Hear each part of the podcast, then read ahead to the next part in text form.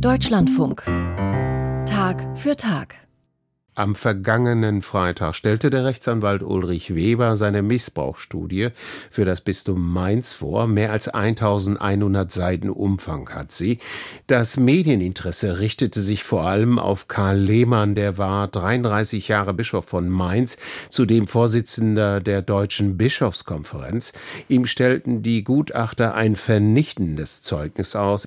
Gestern hat nun Lehmanns Nachfolger, der Mainzer Bischof Peter Kohlgraf, zu den Ergebnissen Stellung genommen. Meine Kollegin Christiane Florin kennt das Gutachten und hat die Pressekonferenz digital verfolgt. Frau Florin, was sind für Sie die wichtigsten Erkenntnisse Kardinal Lehmann betreffend? Zum einen ist es die nun dokumentierte Unfähigkeit, ja auch der Unwille Lehmanns, sich damit auseinanderzusetzen, was Missbrauch für die betroffenen Kinder, Jugendlichen und Erwachsenen bedeutet, und zwar über die gesamte Amtszeit hinweg. Er hat mit nur sehr wenigen Betroffenen gesprochen in 33 Jahren.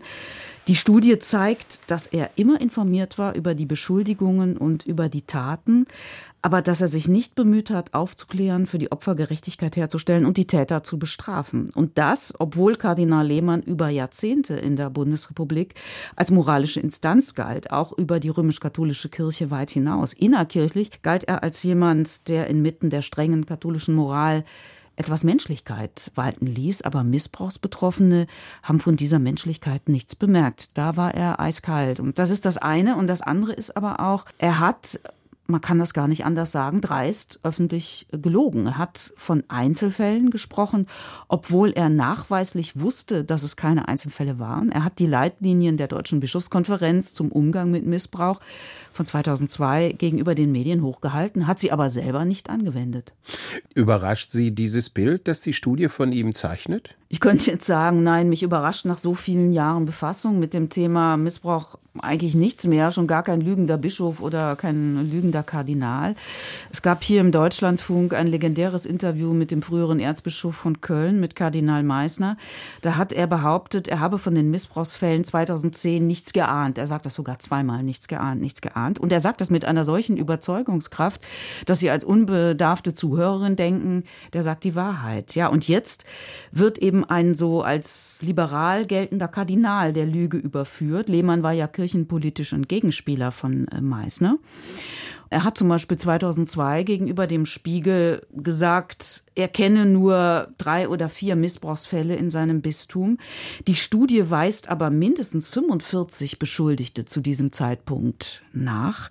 Und bei aller Erfahrung überrascht mich dann doch die Coolness, die Selbstverständlichkeit, äh, mit der einer der sich ja qua Amt der Wahrheit verpflichtet fühlen müsste, vor einem Millionenpublikum lügt, ja sagt, wo Nein richtig wäre oder umgekehrt. Die Studie zeigt auch, das betrifft dann unseren Beruf, dass Lehmann sehr auf sein öffentliches Bild bedacht war, dass er, auch wenn die Kirche schlechte Presse hatte, die katholische Kirche, dass er als freundlich und zugewandt dastehen wollte. Das hat ja auch funktioniert. Bis jetzt. Für viele, nicht nur Katholikinnen und Katholiken, ist in der vergangenen Woche auch ein Idol entzaubert worden. Insofern ist dieses Gutachten nochmal eine Lektion auch an uns von den Medien, sich nicht von Lächeln, Freundlichkeit oder gar verbaler Reformbereitschaft täuschen zu lassen. Gestern hat Lehmanns Nachfolger Peter Kohlgraf ausführlich über die Studie gesprochen. Hat er sich auch zu seinem Vorgänger geäußert?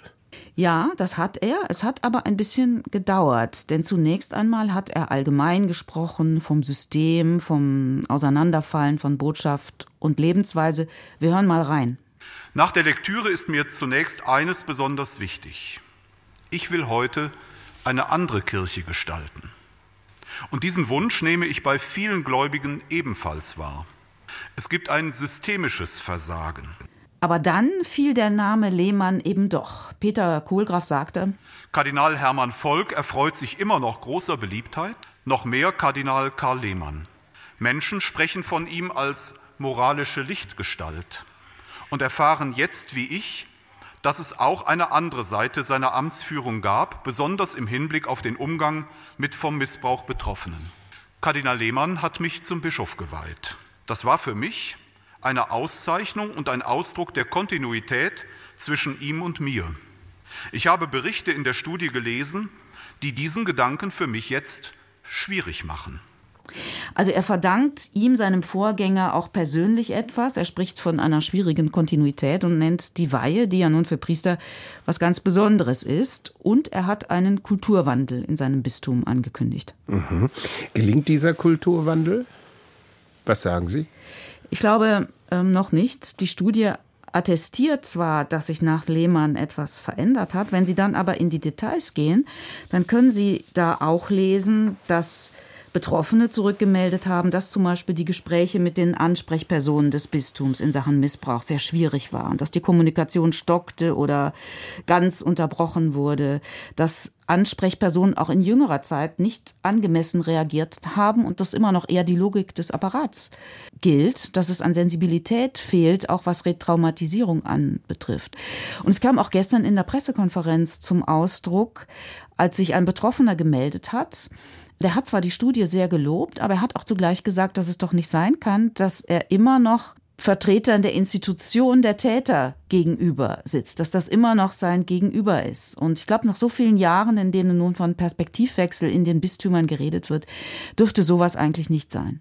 Sie sprachen vorhin von einer Lektion für die Medien, was Lehmann anbetrifft. Was bedeutet das jetzt? Wie glaubwürdig ist diese Rede von der anderen Kirche, die wir vorhin gehört haben? Bisher lag die Lüge sofort griffbereit und es gab keine Hemmung, da zuzugreifen, die Lüge einzusetzen. Es ist jetzt schwer zu sagen, ob sich diese Haltung ganz grundlegend geändert hat. Aber die andere Kirche, von der Kohlgraf spricht, die verweist auf den Anfang unserer Sendung, ne, auf den synodalen Weg. Das ist jetzt sozusagen der Notausgang für die Bischöfe, die jetzt im Amt sind und die von systemischen Problemen sprechen, dass der synodale Weg diese systemischen Probleme behebt. Ich denke, Bischof Kohlgraf hat vordergründig vieles richtig gemacht. Er hat ein umfangreiches Gutachten vorgelegt, über 1000 Seiten. Es gibt ja fast so eine Art Längenwettbewerb jetzt. Und gestern bei der Pressekonferenz war außer ihm auch nicht nur der Generalvikar Herr Benz dabei, sondern auch eine Frau. Also saßen nicht nur Männer da. Aber interessant fand ich, als er und der Generalvikar nach ihrer Mitwisserschaft äh, gefragt wurden. Man muss sich ja klar machen, wer heute Bischof ist und heute Generalvikar ist, der ist seit vielen Jahrzehnten in diesem System. Er ist nicht durch Widerspruch aufgefallen, sonst wäre er nicht in diese Position gekommen. Also den Vorgänger zu belasten und sich als Lichtgestalt darzustellen, das kann ja nicht funktionieren, das ist nicht glaubwürdig. Und Kohlgraf und Benz haben auf die entsprechenden Fragen wortreich, auch ein bisschen selbstkritisch geantwortet, aber im Kern dann doch ausweichend.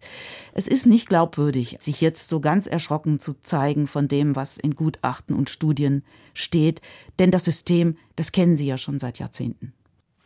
Kardinal Karl Lehmann ist keine Lichtgestalt mehr. Meine Kollegin Christiane Florin hat erklärt, was das für das Bistum Mainz und die katholische Kirche bedeutet.